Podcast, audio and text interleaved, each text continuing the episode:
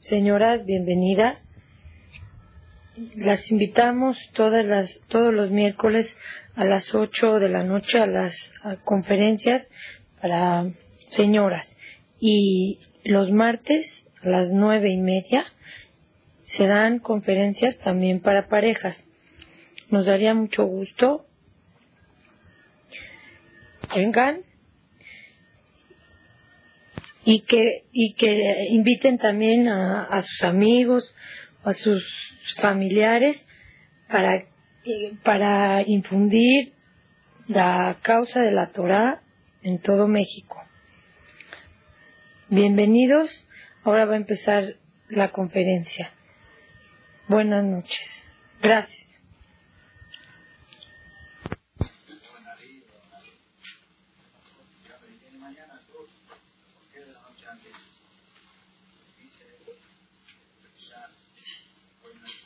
Hag Shavuot, el día 50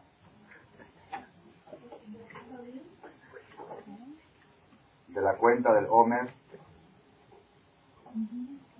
Es Hag Shavuot, es la fiesta de Shavuot. de la tefilá que mueve Tov. El rezo de Shavuot es igual que en todas las fiestas, como en Pesach, como en Sukkot, es fiesta. Una de las fiestas más desapercibidas que tiene Am Israel es la fiesta de Shavuot. ¿Por qué? Pesa, ¿alguien la pasa desapercibido pesa? más las mujeres, ¿verdad o no? Son ocho días y treinta días antes de preparación y limpieza y el jamés y la veriká y las copas y la matá y todo pesa. ¿Quién no sabe pesa? Sukkot son ocho días, Azúcar, el Lulav, hay Torah, es una fiesta muy, muy alegre, ocho días de fiesta. Roshaná, Shofar, todos los preparativos, Año Nuevo, Yom Kippur, el Día de Perdón, alguien lo pasa desapercibido. Hay una fiesta que es muy chiquita, es de un solo día. En Israel es un día, aquí es dos días, pero en Israel es un solo día.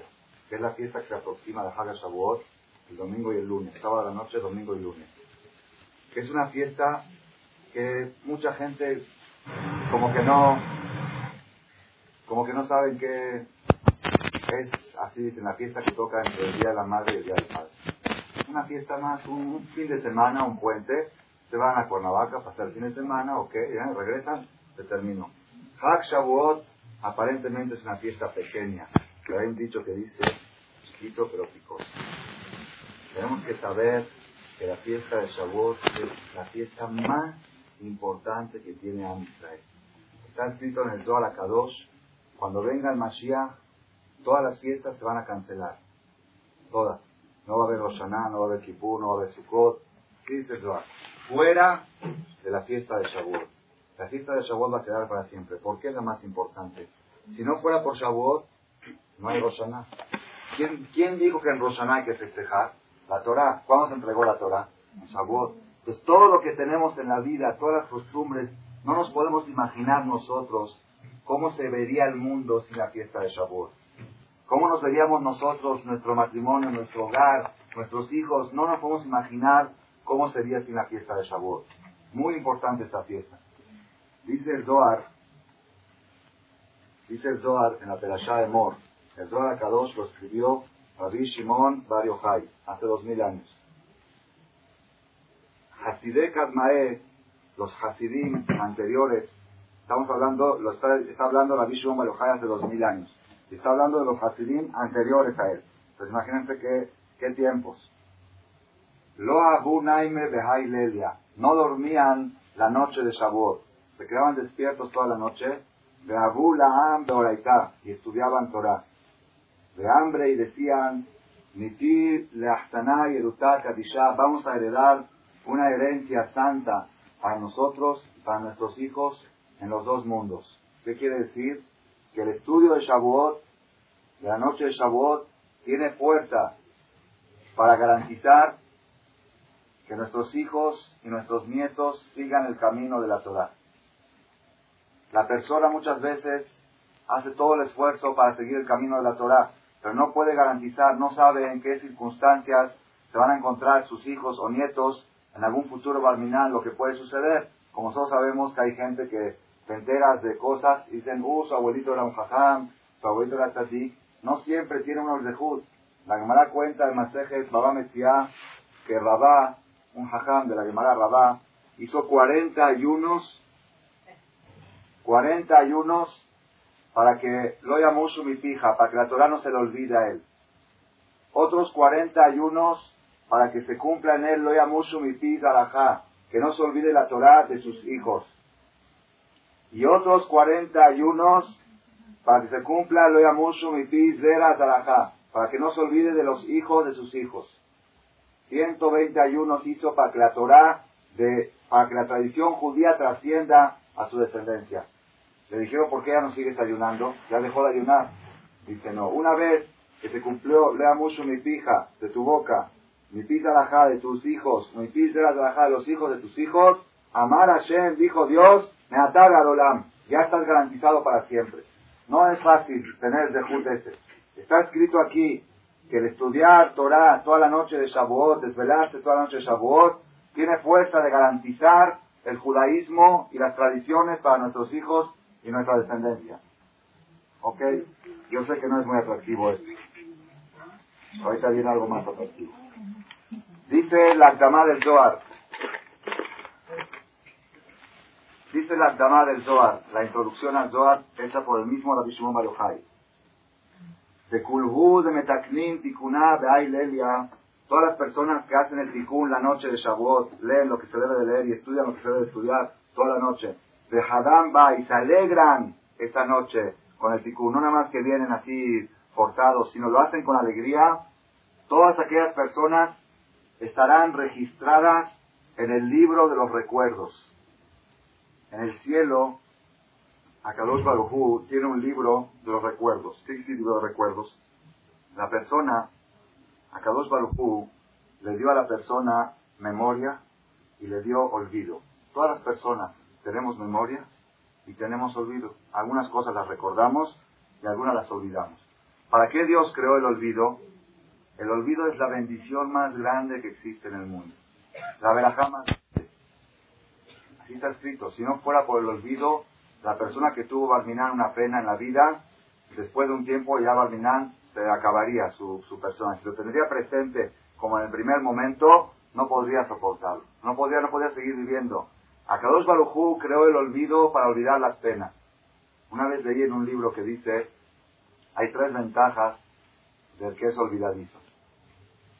Una que se olvida las penas, dos, se olvida las ofensas, se olvida, lo ofendieron, lo agredieron, otro día está abrazado con él, se olvida rápido, y tercero, que goza del mismo chiste dos veces. Se lo vuelven a contar y lo disfruta otra vez.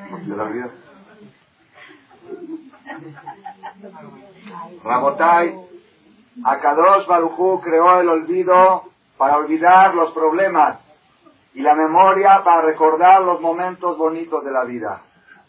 La persona normalmente, ¿qué sucede? Utiliza su memoria para recordar, fulano, lo que me hizo ese, jamás te voy a olvidar, eso nunca te lo voy a perdonar, eso siempre te lo voy a tener en mente. Usa la memoria para recordarse todos los problemas, todo lo negativo, y cuando quiere recordar las cosas bonitas de la vida, no hay lugar, la memoria, como dice la computadora, memoria agotada. Cuando ya usaste mucho la memoria, dice memoria agotada. No hay lugar en la memoria para recordar los buenos momentos. Entonces, es un problema. ¿Para eso qué se hace? Se hace un álbum de fotos. El álbum de fotos ayuda a la persona a memorizar los momentos bonitos de la vida. Entonces, uno, es bueno que tenga un álbum aparte de que tiene de la boda y de esto, tiene que tener un álbum de momentos bonitos de la vida, o fotos, o registrar qué, qué bonito momento pasé acá, que pasé allá. Y cuando uno está angustiado y tiene problemas, que abra ese, ese y que diga la vida tiene sus cosas bonitas también, no es todo pena. dos Barujú en el cielo, también que viajó, está muy triste por la situación de la humanidad en general. Todo lo que es la corrupción, todo lo que es las cosas, la depravación que existe, esas cosas lo indignan mucho porque es el mundo que él creó, son las criaturas que él hizo y él las hizo con una idea y esas criaturas están llevando otro rumbo, otro camino. Le duele mucho a Kadosh Baruj Pero él tiene una carpeta, un álbum, donde están registrados gente que vale la pena el mundo por ellos. Que vale la pena. Y de vez en cuando, cuando Kadosh Baruj está muy enojado y quiere mandar alguna cosa al mundo, abre esa carpeta y se tranquiliza. De estos, están, estos son mis amigos, estos son mis cuates. Una de las personas que entran en ese álbum, ¿quiénes son? Los que se desvelan estudiando Torah la noche de Shavuot. Yo sé que muchas personas están este, pensando en estos momentos, si me equivoqué y pensé que la conferencia era para hombres. ¿Sí? Pero ahorita vamos a seguir. Vamos a ver. ¿Verdad? Tienes que saber. Pongan atención, Rabotay. Entonces ya dijimos dos cosas. Primero, que por medio de la desvelada de Shavuot se logra garantizar la trascendencia del judaísmo a nuestras generaciones. Segundo, por medio de la desvelada de Shavuot se logra estar registrado en el libro de los recuerdos de Akadosh Baruchú. Tercero, dice Shara Kavanot en nombre del Arizal. ¿Saben quién era el Arizal? El Arizal fue el único estuvo hace 400 años aproximadamente en Tefat, el único facultado para interpretar la Kabbalah es el Arizal. Todo el Zohar, hasta el tiempo del Arizal, estaba cerrado, no había quien tenía acceso a él. El Arizal fue el único que entró al Zohar y dedujo las cosas correctamente como deben de ser. Todo lo que tenemos nosotros hoy en día de Kabbalah es en base al Arizal, en base al Zohar. El Arizal interpretó el Zohar. El Arizal, cuando venía una persona a hablar con él, decía, contigo no puedo hablar porque hoy comiste tal Esa, su categoría era muy alta. Él tenía un, un nivel muy alto que podía, sabía todo y veía todo. Para curiosidad de ustedes, falleció a los 33 años. Entonces, ¿a qué edad estudió todo lo que estudió? Es otro tema. 33 años, pero vividos. Hay gente que tiene 80, 90 años, pero muertos. Tiene 33 años, pero años productivos, años que se los llevó con él. Dice Shara Kabanot en Arizal que necesita la persona no dormir esta noche para nada y estar toda la noche despierto estudiando Torah. Y tienes que saber que todo aquel que no duerme, agárrense bien de la silla, todo aquel que no duerme la noche de Shavuot para nada, siquiera un minuto, y está estudiando Torah toda la noche, Muftah lo tiene garantizado que va a completar su año. De Shavuot a Shavuot. Seguro de vida. Velo yeralo shum nezek bashanai. Y que no le va a suceder ningún daño en este año. Dos garantías. Póliza de vida y póliza contra accidentes. Pues, ustedes saben que existe seguro de vida, ¿no? ¿Qué es seguro de vida? ¿Que vas a vivir? El seguro de muerte. Nada más que por, por ay, porque nadie va a comprar un seguro de muerte. Le llaman seguro de vida. Ah, sí, yo tengo seguro de vida. ¿Qué seguro de vida tiene? Que si va a y pasa una tragedia, te pagan dinero. Pero no existe un seguro de vida. Hay seguro contra robo. ¿Qué quiere decir seguro contra robo? ¿Que no te roban? No. Que si te roban, no es contra robo, es a favor del robo. Si te roban, te pagan. Hay seguro contra incendio. ¿No se incendia? Si se incendia, te pagan. Seguro médico, que no te enfermas. Es seguro para enfermos, no para sanos. Seguro para si te enfermas, ¿verdad o no? No existe en el mundo una póliza que diga no te enfermas, no te roban, no te asaltan, no existe. No existe. Y si existiera, no hay una persona que no la compraría. Habría cola en la compañía de seguros, ¿están de acuerdo? No, la gente pondría el 95% de su patrimonio, si no es más, para obtener esa póliza. Póliza de vivir, póliza de no enfermarse, no de enfermarse y que te paguen los gastos médicos, sino póliza de que no te enfermas, ¿qué mejor que eso? No existe en el mundo. Y si yo no lo hubiera escrito, no lo, no lo hubiera escrito en este libro, no me atrevería tampoco a decirlo. Cosas que no están escritas de fuentes fidedignas, no las decimos. Ah, la Torah promete muchas cosas, que la persona que estudia Torah le va a ir bien y todo, pero siempre hay excepciones, que este caso no, por, pero acá se está diciendo una póliza, miren, por si es poco, por si alguien no está convencido, dice, y no nada más esto, ella, sino, Oraat Haye Adam Bashanai, la prueba de la vida de la persona ese año, Teluya Benyan, está pendiente de la noche de Shavuot. Porque si él no duerme para nada la noche de Shavuot, seguro que no va a morir este año. Y es suficiente con. No lo dije yo acá, dice Es más que suficiente. No quiere decir Barminan, no quiere decir que el que, que el que duerme le va a pasar algo. No, Barminan no que se interprete mal. El que duerme la noche de Shavuot está normal, está expuesto a todo normal, como puede que le pase, puede que no, como, como la vida normal. Pero la persona que hace el esfuerzo de desvelarse estudiando Torah toda la noche Shavuot sin perder un solo minuto, adquiere una póliza de vida, una póliza de no enfermarse, una póliza de no chocar, una póliza de que no lo asalten. ¿Quién quiere la póliza? Todos. Pero es sin un minuto. Y, es, y sin un minuto, ese es el problema. Es sin un minuto. Tiene que ser sin perder, desde que empieza la noche. Oscurece a las 7, el sábado de la noche, oscurece a las 7 de la noche y amanece a las 6 de la mañana. ¿Ok? De 7 de la noche a 6 de la mañana, toda la noche está dedicado a producir. Pongan atención.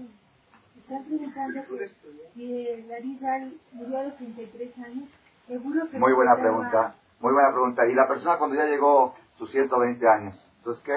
Entonces va a vivir 300, 500, 600, porque, ¿verdad o no? Es muy buena pregunta. Entonces nunca va a morir. Uno que sabe esto, ya nunca va a morir. ¿Quién sabe la respuesta? Es muy, muy sencilla la respuesta. ¿Quién sabe la historia de David Amele? David Amele. David Amele. David Amele le preguntó a Dios, quiero saber qué día voy a morir. Dios le dijo, vas a morir en Shabbat. David dijo, yo soy muy inteligente, yo estudié, que la persona cuando está estudiando Torah, en el momento que está estudiando, no lo puede agarrar el ángel de la muerte. Cuando está uno agarrado del árbol de la vida, no le puede llegar la muerte. En ese momento no, tiene que ser que deje de estudiar. Desde el viernes de la noche que entraba Shabbat, hasta que salía Shabbat, 24 horas sin parar, estaba estudia, estudia, estudia, estudia. ¿Ya? Cuando llegaba el sábado de la noche, hacía una fiesta. ¿Por qué?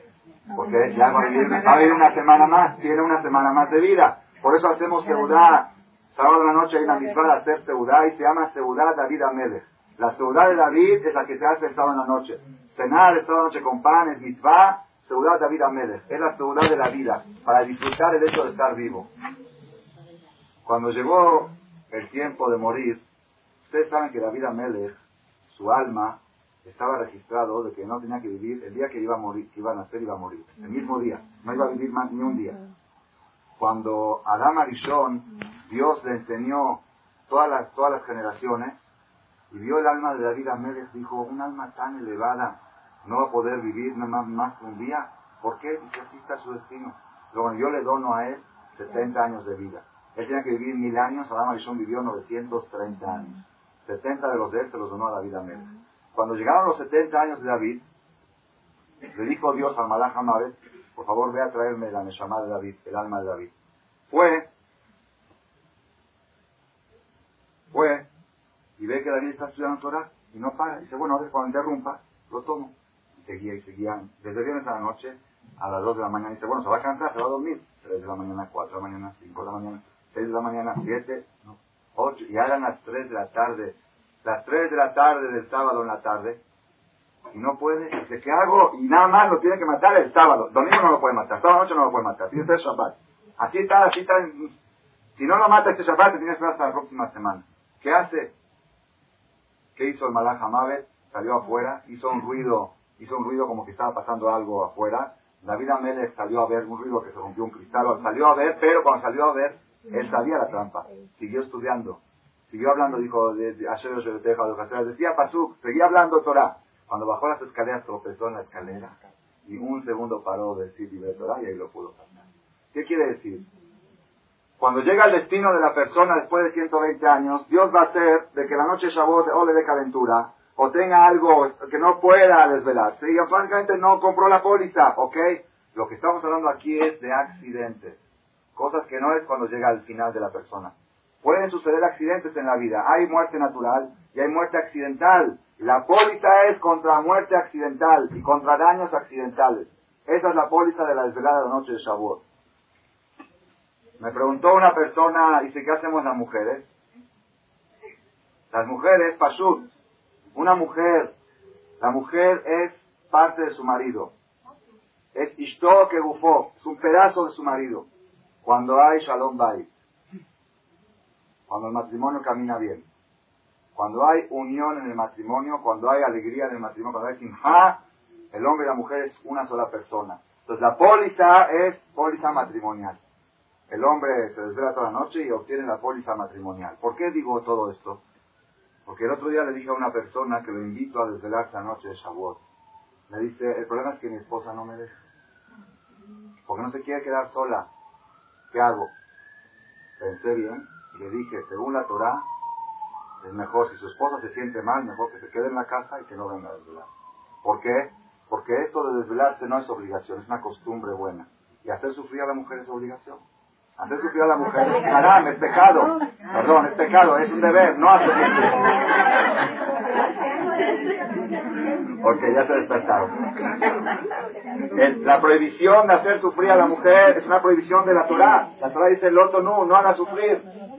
No hacer sufrir a la mujer es prohibido de la Torah y desvelarse toda la noche es una costumbre buena, judía, pero no es obligatoria. Entonces, si tú no te desvelas, no es pecado. Pero si tú haces sufrir a tu mujer, sí es pecado. Entonces, mejor te quedas en tu casa y no te desveles toda la noche. Esa fue la respuesta que le di. Pero después dije, pero después dije, pobre hombre, Jacito, ni modo, no tiene suerte de que no puede comprar la póliza. ¿Qué se puede hacer? La esposa sufre. Entonces dije, ahora, ahora entiendo cuál tiene que ser el tema de la conferencia del miércoles. Mm. explicar la importancia de la desvelada para que ahora todas las mujeres, por favor, vete al CNIS, vete al CNIS, no quiero que te quedes, te quiero tener todo el año aquí al lado mío, vete al CNIS esta noche. Prefiero una noche que no estés conmigo, pero hasta que estés todo el año conmigo sano y fuerte, sin asaltos, sin robos y sin intentos.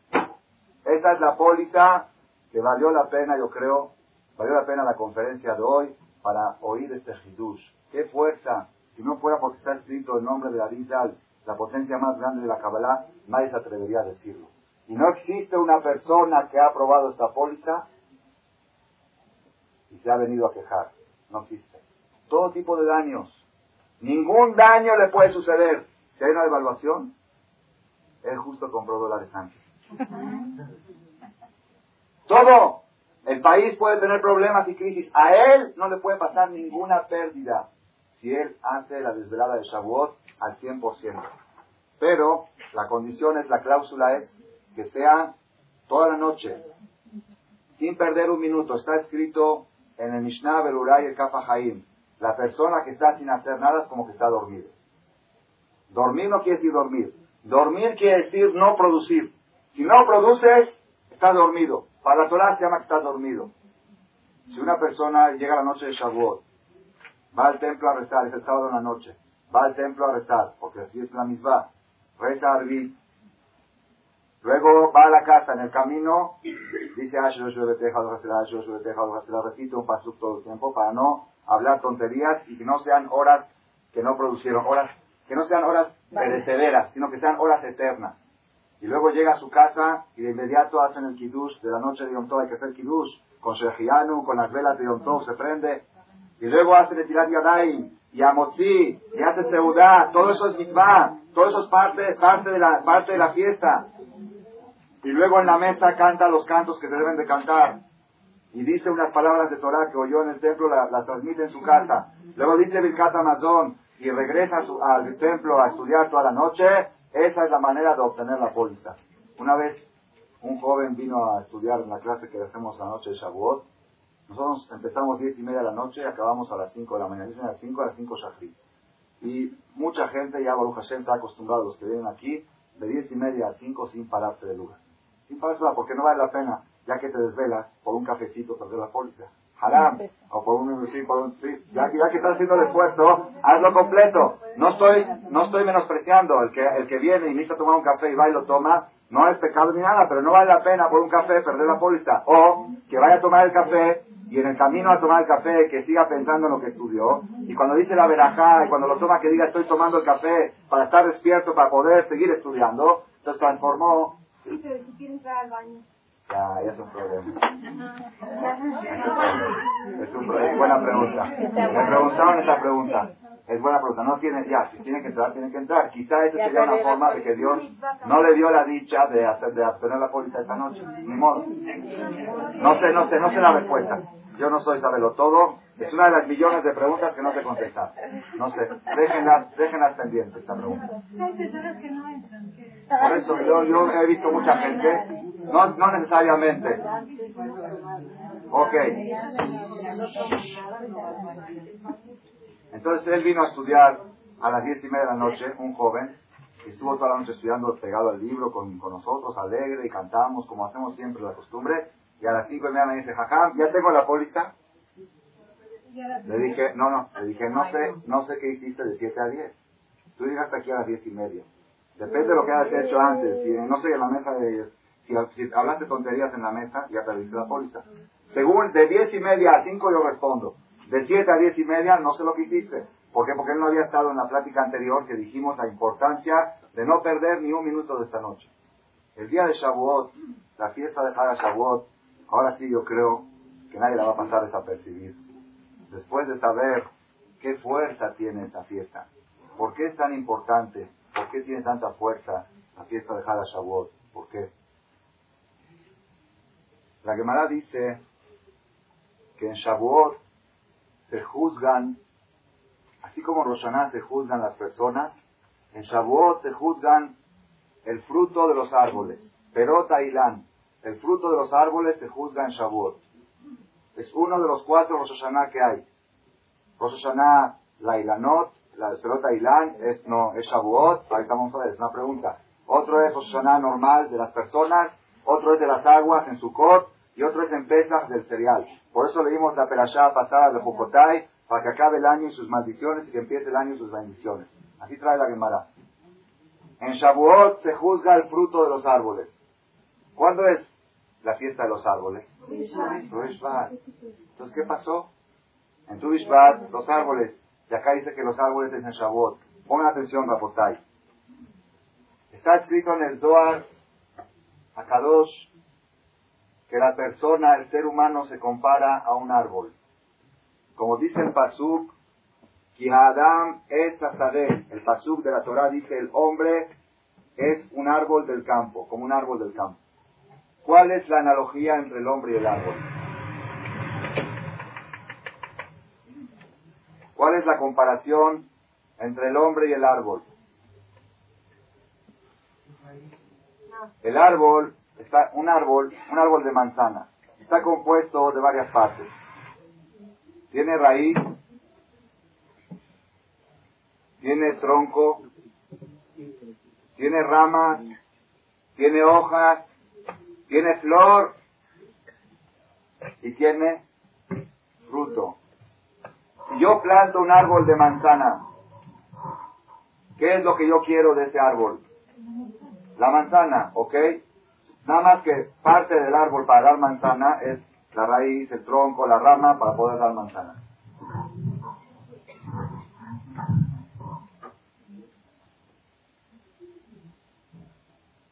Si yo planto un árbol de manzana que tiene raíces muy fuertes y un tronco así de grandote, lleno de hojas, todo tiene, nada más hay un problema chiquito. Las frutas salen muy pequeñas, maduras, no maduras y agrias. Vas con un señor experto en botánica, te dice, ese árbol córtalo. ¿Por qué? Mira el troncote que tiene. ¿El tronco para qué sirve? Lo principal es el fruto que da. Si da buenos frutos, vale la pena el árbol. Si no da buenos frutos, entonces mejor el árbol podarlo y que vuelva a crecer para que dé mejores frutos. ¿Ok? Pongan atención, Rabotai. La persona en la vida la persona en la vida tiene raíz, tiene tronco, tiene ramas y tiene hojas. No sé exactamente cómo distribuirlo, pero vamos a suponer que el hogar, el matrimonio es la raíz. Vamos a suponer que los hijos es el tronco. Vamos a suponer que el negocio, o el negocio para los hombres es el tronco. Las, las ramas son los hijos. Las hojas son las diversiones, el boliche o estas cosas, o el caré, lo que se puedan imaginar que son las hojas, ¿ok? Pero todo eso no es fruto. Todo eso no es fruto, todo eso es prepararse para vivir. Como dijimos la semana pasada, la persona cuando duerme no está viviendo.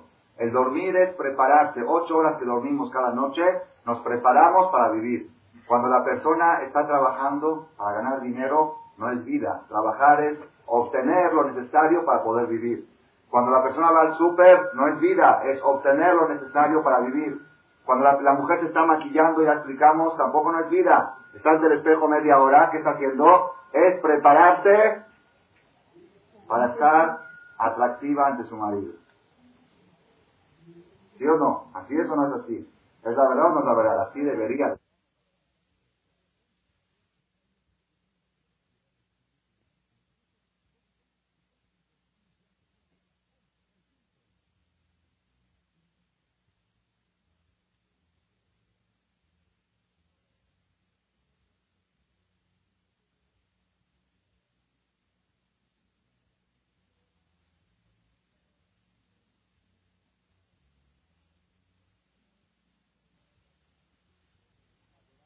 Otra. Según la Torah, la mujer antes de salir de su casa se debe despintar toda. ¿Por qué? Barminan no la vaya a ver otro hombre y a admirarla.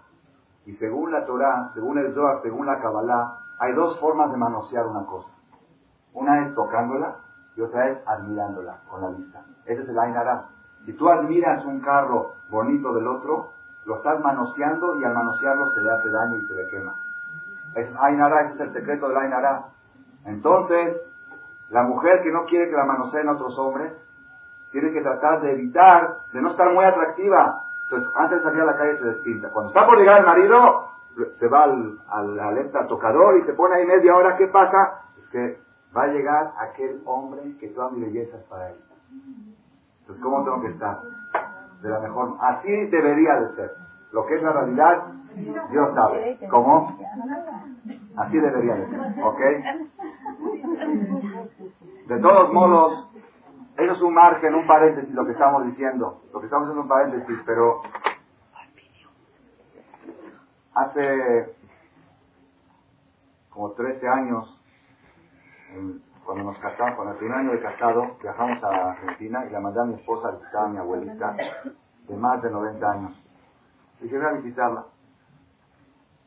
Mi abuelita no estudió en ninguna universidad, en ninguna academia, y no tenía ningún título, ningún doctorado, y no sabía ni leer ni escribir. Nada más educó 10 hijos. Le dije, ve, ve a visitarla, una señora mayor, viejita. Fue a visitarla y le dijo, yo te voy a dar consejos. Dice, yo y mi esposo somos novios.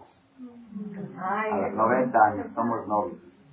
Y le dijo, que yo te voy a dar un consejo. Que primero que todo, cuando le quieras, cuando le quieras pedir a tu marido dinero, lo primero que tienes que hacer es ponerle una buena mesa. Le pones la mejor comida que le gusta. Le haces una mesa toda así bien puesta y después que acabó de cenar, mira mi vida, es que necesito con mucho gusto, mi reina. Hay un secreto, hay un secreto, le estoy diciendo Rabotay, después de 10 años oí un cassette de una psicóloga judía una psicóloga judía que hizo Teshuvah, era psicóloga no religiosa y se hizo religiosa y da conferencias de Shalom Bay. Soy un cassette, dice, señoras, así dice en el cassette, señoras tienen que saber un secreto de la psicología moderna que ha descubierto. Secreto. Con el hombre no se puede hablar cuando tiene el estómago vacío.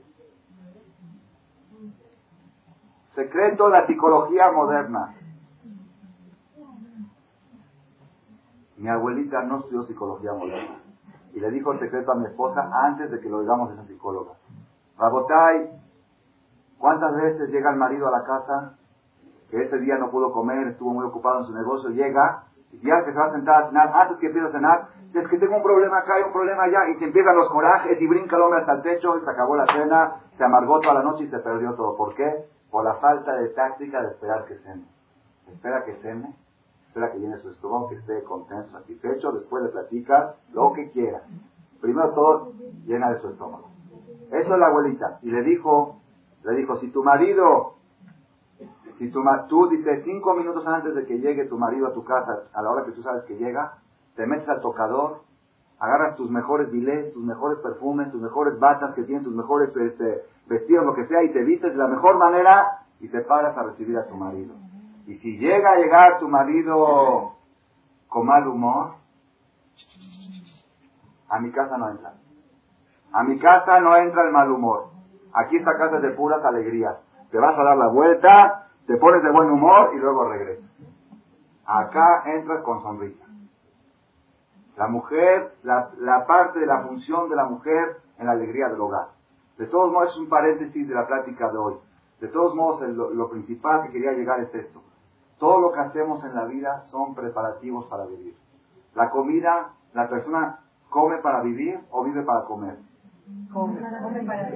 Come para vivir. La persona vive para trabajar o trabaja para vivir. Trabaja para vivir. La persona trabaja para irse de vacaciones o se va de vacaciones para tener fuerzas para trabajar. No, la gente no sabe. La gente está confundida. Un día le dije a uno, ¿para qué trabajas tan duro si ya tienes dinero para comer? Dice, no, para echar unas buenas vacaciones. Llegó julio agosto, llegó dos semanas de Disneylandia y ya bajando del avión está programando la próxima. Y baja adelante y ya llegó agosto, le digo, oye, ¿cuánto puedes vacaciones? Es que hay que trabajar muy duro todo el año, entonces tengo que descansar bien para poder trabajar todo el año duro. La persona no sabe, no está definido si descansa porque necesita tener fuerzas para trabajar o trabaja porque necesita tener dinero para irse de vacaciones y descansar. No sabe. Todo eso es preparativos para vivir. ¿Cuál es la prueba? ¿Cuál es la prueba? Una prueba, les voy a dar una prueba absoluta que no se puede refutar.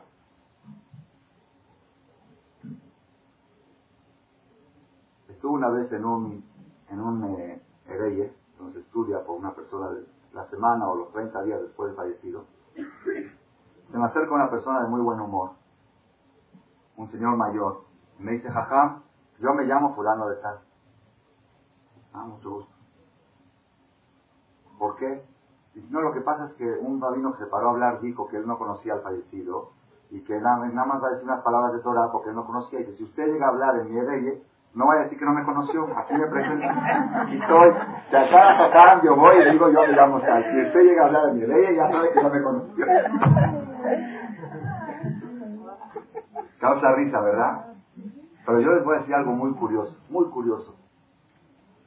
Jamás he estado en un herey, he asistido a varios, jamás he estado en uno y he oído que se para una persona a hablar, a decir, este hombre que falleció, ¿qué bisteces echaba los domingos? Seis bisteces con cuatro botellas de cerveza de un jalón. ¿Cómo, qué, qué, qué, qué divertido que era? ¿Cómo, qué reventado que era, como dicen aquí? ¿O cómo iba acá? ¿Cómo, cómo tenía mujeres? ¿Cómo tenía esto? Si se llega a parar un jajam en el templo y dice eso, o en cualquier lugar, en la casa de luto, y se pone a decir, este señor cuando agarraba los bisteces se los echaba, pero de, así bien. Lo sacan de patito. Ay, lo sacan. Ay, ay, ay. ¿Por qué hay? ¿Por qué hay? Si eso es la vida. Si todo el tiempo estamos pregonando que eso es vivir. ¿Qué es vivir? Vivir es ir en cruceros, ir acá, tomar cerveza, tomar copas, comer carnes, bisteces. Si eso es vivir, vamos a hablar del Señor. ¿Cómo vivió? Rabotai, cada minuto que pasa, si pasó ahora un minuto, vivimos un minuto más. ¿No es cierto? Morimos un minuto más. Cada minuto que pasa, el hombre, en términos finos, en términos, este, en términos de- literales, en términos así de, de literatura, el hombre se llama mortal. Mortales. Las personas somos mortales. ¿Por qué no llamamos mortales? Si estoy vivo, no estás vivo. Cada segundo estás muriendo. Así es. Había un jajam que agarraba el reloj, lo ponía, cuando estaba estudiando, ponía el reloj, decía, este es el ángel de la muerte. Me está matando mi vida. Cada minuto que haga, corre, corre. Ya que pare, que se detenga, no se detiene. No se detiene, el reloj sigue. Nadie puede decir, yo viví un minuto, yo morí un minuto. Entonces, ¿qué es vida? ¿Qué es vida? Por eso, después de 120 años, nadie cuenta de los bisteces que comió, porque esos bisteces ya no están. Esos cruceros ya no están. Esas vacaciones ya no están. Todas esas diversiones ya no están. Entonces, ¿qué es lo único que tiene la persona? Pongan atención, pongan atención. Lo único que tiene la persona es cuando transforma un minuto perecedero lo transforma en un minuto eterno. Eso es vivir, eso es vida. Vida es transformar lo mortal en eternidad. Si tú comes un bistec, no transformaste ese bistec en eterno. Pero si tú dijiste, Baruch, Atah, Hashem, Elokeinu, Melech, Haolam, Sheakol, Niavik, Baró, ese bistec hizo eterno. Eso es vida. Eso se llama vida. ¿Por qué vida? Estoy agarrando algo perecedero y lo estoy haciendo para millones. ¿Cuánto es eterno? ¿Saben qué es eterno? ¿Cuánto es eterno? Eterno es, no hay, no hay millones, millones, millones y millones y millones. No hay, ponga atención, Rabotai. El único buen negocio que puede hacer la persona en esta vida es transformar lo perecedero en eterno. El único. Todo lo demás, le dije a una persona, una persona de muy buenos negocios, le dije, si tú trabajas, dije, ¿tienes dinero para comer? Me dice, sí, jajam, ¿cómo? Eso no, de que no se trata de eso. Digo, entonces, ¿qué? Dice, no, estoy muy ocupado. Le ofrecí algo que le digo, yo si tuviera tiempo me dedicaría a hacer esto, esto y esto. Dije, ¿por qué no tienes tiempo? Es que el trabajo, tengo mucho trabajo. Digo, ¿te falta para comer? No, jajam, no. Entonces, ¿qué? No, en el trabajo, ok. Dije, mira, si tú trabajas un día de 9 de la mañana a 7 de la tarde, es su horario de trabajo, y en ese día te ganaste 10 millones de dólares. ¿Hizo un buen negocio o un mal negocio? Buenísimo. De 9 de la mañana a 7 de la tarde, 10 millones de dólares. ¿Cómo? ¿Quién lo sabe? Ojalá 10 millones de pesos.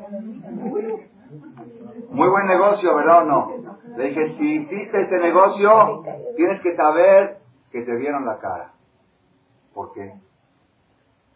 Ahora quiero que agarres esos 10 millones de dólares y vuelvas a comprar el día. Cómpralo. Cómpralo, agarra el dinero y bueno, ya gané este dinero, quiero comprar con este dinero el día, el día que lo dediqué para comprar el dinero, quiero con el dinero volver a comprar el día. ¿Puede? Se fue. El tiempo vale oro, está mal dicho, el tiempo no vale oro. Porque el tiempo vale más que el oro, porque el tiempo puede conseguir oro, el oro no puede conseguir tiempo. Con el tiempo puedes comprar oro. Con el oro no puedes comprar tiempo. si tú agarras tiempo y lo cambias en oro, te vieron la cara. Y lo peor que hay para un Halevi es cuando le venden algo más, más barato, lo cobran más caro. Es lo, peor. Es la angustia más grande. Ustedes fíjense la plática, la plática de los viejitos siempre es, ¿cómo puede ser que el jitomate si yo compré a 8 como tú a 6, como esto? No puede ser. Me vieron la cara, es, y de veras es angustiante. No sé si Halevi, yo para todas las personas. Si tú compras algo que cuesta más barato y te lo vendieron más caro y después te das cuenta que te dieron la cara, estás angustiado. Es normal. Yo conté algo que me sucedió en, en, en el primer año de casado. Yo era muy, muy, este, también, no tenía todavía la mente desarrollada a nivel comercial. Era muy así de la yeshiva y estudio. Entonces, ya salía la vida, eh, el primer año de casado. Bajo de mi casa hay un árabe, Goy, vendiendo cositas. ¿Qué vende? Un carrito, una canasta para, para poner papas y tomates en la cocina. También sus carritos en la cocina para que no, para que no ocupen lugar en el refrigerador. Y para que la mujer sepa lo que tiene disponible. Me dice, ¿quieres comprar esto? En el mercado cuesta 300 shekels, te lo doy en 150. Le dije, ¿sabe qué? Primero que todo, no tengo dinero. Segundo, aunque tuviera, no lo necesito, no. Pero está barato a mitad de precio. Le dije, no me interesa. Bueno, ya está, te lo doy en 120 y ya. Dame 120 y llévatelo. Mentalidad árabe. Le dije, discúlpeme, si me lo regalan no me lo llevo, me estorba, ¿no? Uy, ¿qué? Dice, qué terco que eres. qué terco que eres. ¿Quieres en 100? Ya, dame 100 y ni una palabra más. Está en 300 en el mercado, te lo estoy dando. Dije, no me interesa. Bueno, ya está. Último precio, 80. Último, último, último precio, 80. Entonces yo ya dije, este no me va a soltar. Dije, le voy a ofrecer, le voy a ofrecer. Dice, bueno, ofréceme. Dije, le voy a ofrecer algo muy bajo para que me, ya que se enoje y que se vaya. Le dije, si cuesta 300 y me ofreció 150, le ofrecí 40. Para que me diga ya, que me eche una maldición más y que se vaya. Como son los árabes, ya que me deje tranquilo.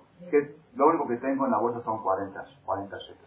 ¿Cómo te atreves a ofrecerme 40 shekels por 300? No, no es proporcional, no sé qué. Le dije, es lo que tengo. Dice, bueno, porque tú eres jajam ¿Y por qué esto? ¿Y por qué es la primera venta del día? ¿Y por qué esto? Te lo voy a dejar en 40, pero ya, ¿eh? Ya no digas a nadie. Me dejó en 40. Al otro día fui al mercado y lo vi en 30. ¿Cómo se siente? Yo pensé que compré algo de 300 en 40 y fui al mercado y me dijeron que vieron la cara.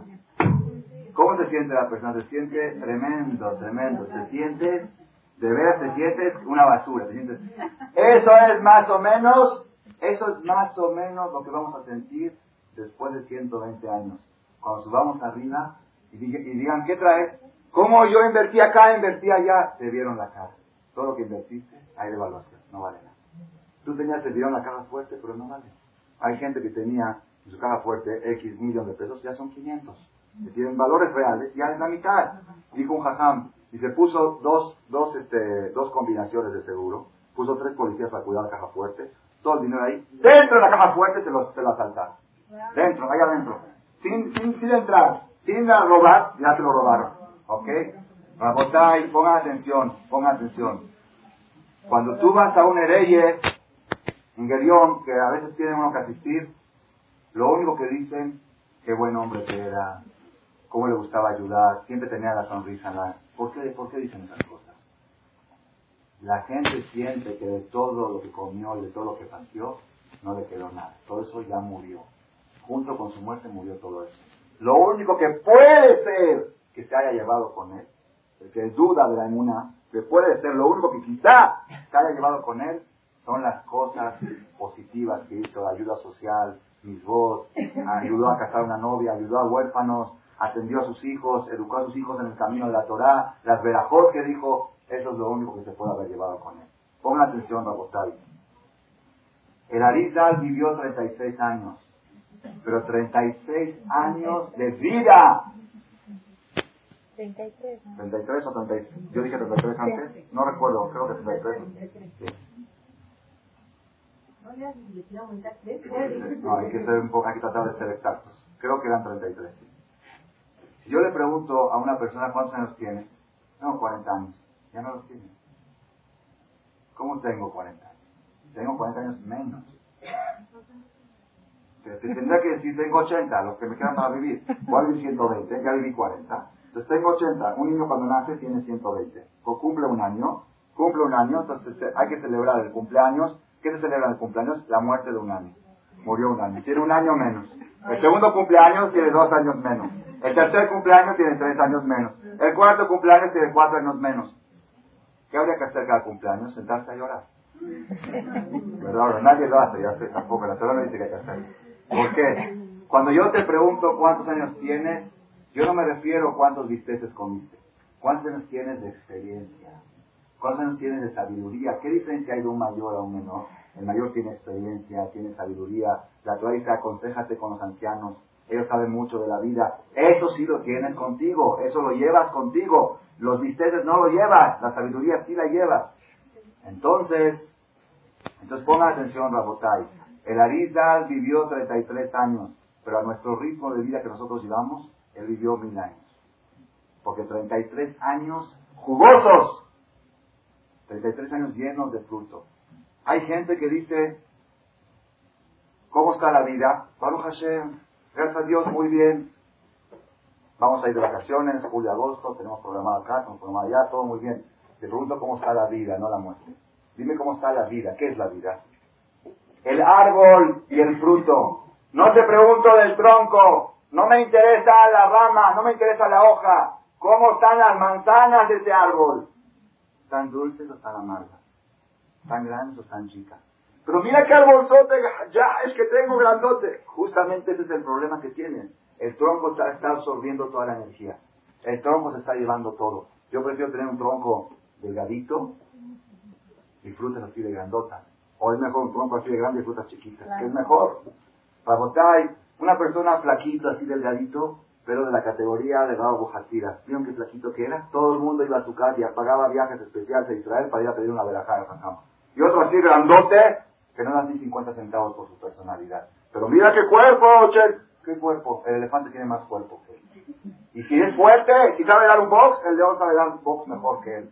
¿Qué sabe? Patear. los caballos patean mejor que él. ¿Ya me entendieron, Rabotay? Eso es Shavuot.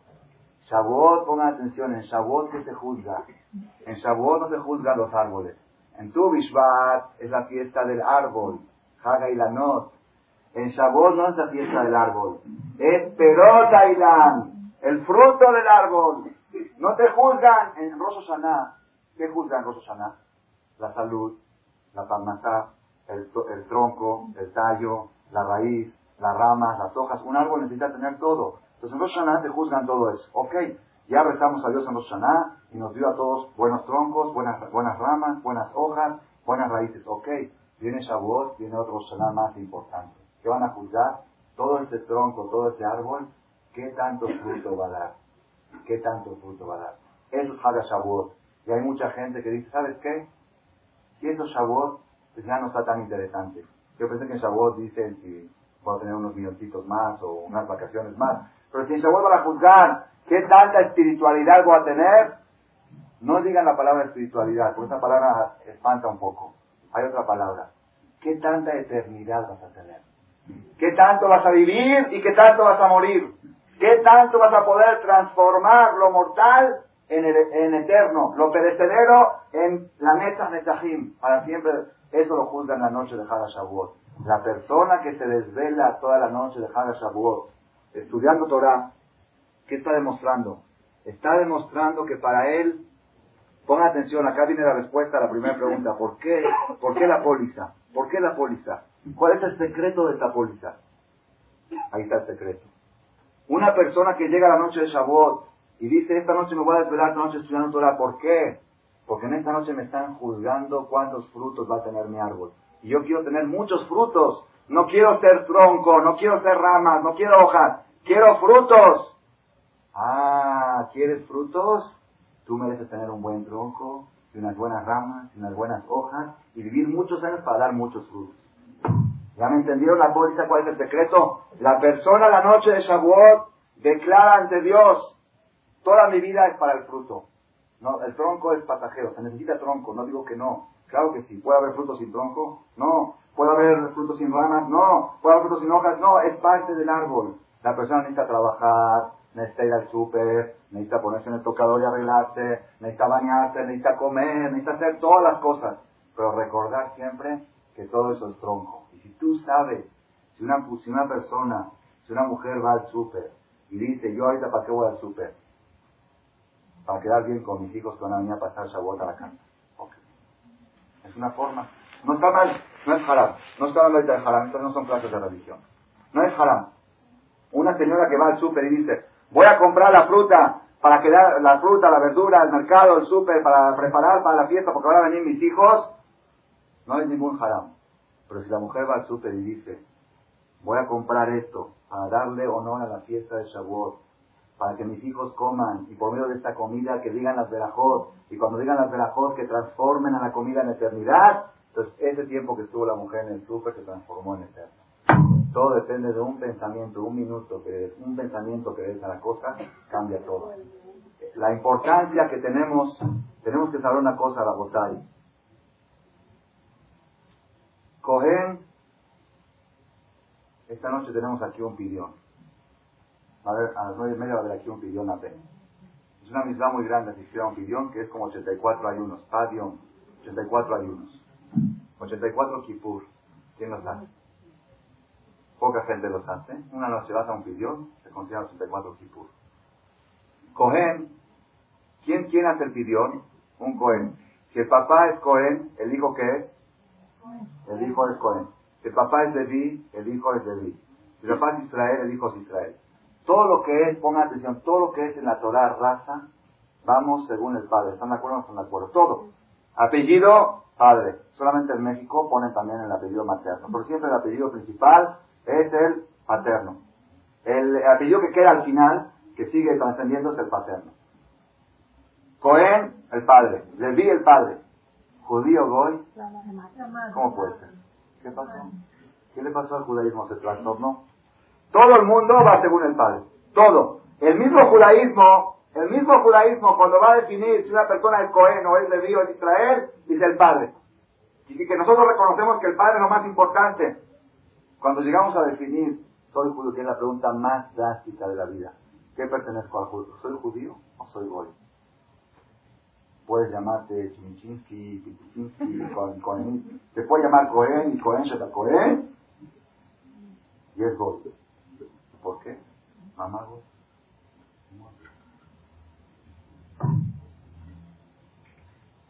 Una persona una vez llegó aquí al, al colegio, estaba muy, muy, muy, este, venía muy, muy prendido, muy prendido. Una persona, un, un señor de 30 años. Jajam, tengo una pregunta muy fuerte. ¿Por qué a los buenos les va mal? ¿Por qué a los buenos les va mal? Dice, es una pregunta famosa. No, es que ¿por qué Dios le hace a las personas buenas tan cosas malas? ¿Por qué? Dice, si yo soy una persona que trabajo tanto para la comunidad, que hago, hago obras de bien y me dedico a hacer el bien, ¿por qué? ¿Por qué Dios es así? Entonces dije, bueno, a mí nada, a ver qué le pasó. A ver, bueno, cuéntame qué pasó. Que mi esposa estaba embarazada y yo esperaba un niño y nació una niña.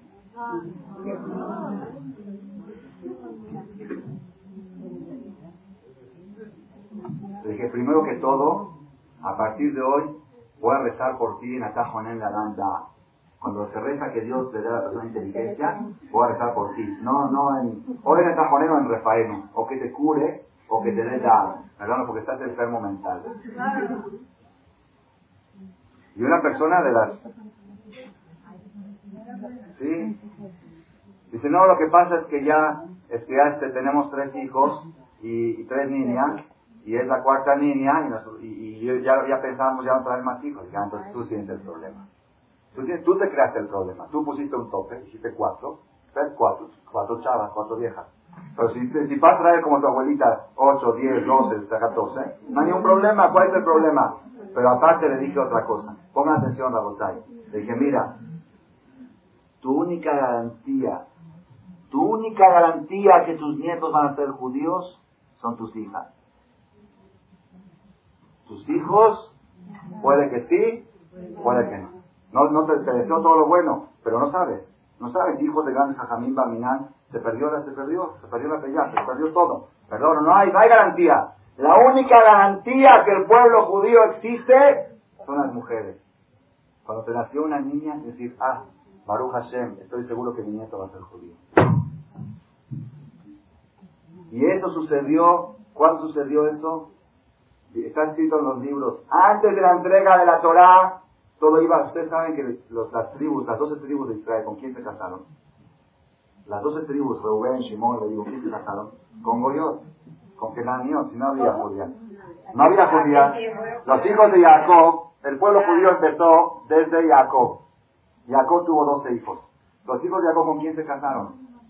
No había judíos, se casaron con Goyot. Sin embargo, los hijos son judíos. Porque antes de la entrega de la Torah, todo iba según el papá. Después de la entrega de la Torah, después de Shavuot, a partir de, este sábado en la noche, todo va según la mujer. Ese es el Hidush. Entonces, para que no digan las mujeres que Shavuot es fiesta de hombres. En Shavuot, las mujeres se subieron al número uno en el judaísmo. Ellas son las por qué, pongan atención por qué. Antes de Shavuot, judío se nace. Después de Shavuot, judío se hace. Todo lo que se nace es el padre. Todo lo que es raza es padre. Cohen es raza. Levi es raza. Todo es, todo es raza es padre. Apellido es raza. Lo que es sistema de vida, sistema de vida es la madre. La madre es la que tiene la fuerza. ¿Por qué? La madre va al súper, la madre prepara la comida, la madre es la que abarca el 80, el 90% de lo que rodea el tronco, la raíz, el tallo. ¿Cuál es la labor de una mujer en el judaísmo? En pocas palabras, agarrar todo lo que es perecedero y transformarlo en eterno. El súper, hacerlo misma. El tocador, hacerlo misma. Ustedes saben, en el Bet cuando se construyó el primer santuario, ¿saben, ¿saben cuál era la parte más pura que había? Donde los Kohanim se lavaban las manos. Porque los Kohanim, los sin lavarse las manos, no podían entrar a, dar servicio. ¿Dónde se lavaban las manos? En el Kior. El Kior era como una, una, como un, un lavabo. ¿Un lavabo se dice? Como un lavabo. ¿De qué estaba hecho ese lavabo? De, de espejos. ¿De qué espejos? De los espejos que las mujeres, la mujer usaba para maquillar. Esos espejos se la trajeron a Moshe y dijeron, toma, donamos este espejo para que haga el Gior. Moshe dijo, la verdad, me da pena en el Me trae un espejo de tocador. No va. Son cosas que no van. Dijo Dios, estos espejos. ¿Por qué? Porque esas mujeres los hacían con buenas intenciones para embellecerse para sus maridos. Eso va a llegar a lo más tanto. La persona que sabe transformar las cosas materiales en eternas, entonces en Hara Shavuot tenemos que aprovechar y todos no olvidarnos de la póliza. La póliza muy importante para toda la familia. Póliza familiar, seguro de vida, que todos tengamos Haz una fiesta alegre y una vida larga y tranquila con felicidad siempre. Una, teoría Y así que ella no cree que, la evolución pensante. Entonces, él empezó a decir que no, todos somos este, hijos de Dios, y así. Ya que no, que la teoría, que la evolución, que tal, y así, que el mundo, que la expresión, todas esas cosas raras. ¿verdad? Entonces él ya se fastidió este muchacho joven, él no es religioso, pero tiene fe se fastidió de que vio que no, que tengo que dar otra palabra tonterías. Dice, hay veces que hay, digo Janomis, lástima de las frases pintorescas que vienen a verificar. A veces te dicen frases que no sabes contestar, pero nada más es un juego de palabras, un juego de palabras. Con ese juego de palabras ya te, convence. Como dijo una vez una persona, una frase interesante. Dice, si, así dice, si en mi bolsa, que tú no la puedes tocar, yo, sí la puedo tocar. La tuya que tú la puedes tocar no es una razón de la puedo tocar. Si mi bolsa que yo, si mi bolsa que yo sí la puedo abrir, que tú no la puedes abrir, yo sí la puedo abrir. La tuya que tú puedes, por una razón que yo voy a poder. Abajo me es mucha lógica. Es una lógica de frase, hermano. Entonces tenía una tontería, se cansó y le dijo así. Digo, ¿sabe qué? Usted tiene razón. Usted vino del mundo, yo vine de Dios. Se enojó la señora, se enojó eso. Y él dice, ¿por qué se enoja? Si es lo que usted estaba diciendo, si usted está admitiendo que el hombre viene del mono, ok, usted vino del mono, yo Dios. Si usted piensa como Chan, ¿por qué no? Y si yo pienso Chan, de Dios. Se enojó, se enojó, y la primera novia se enojó, ¿por qué te peleas con la gente? Porque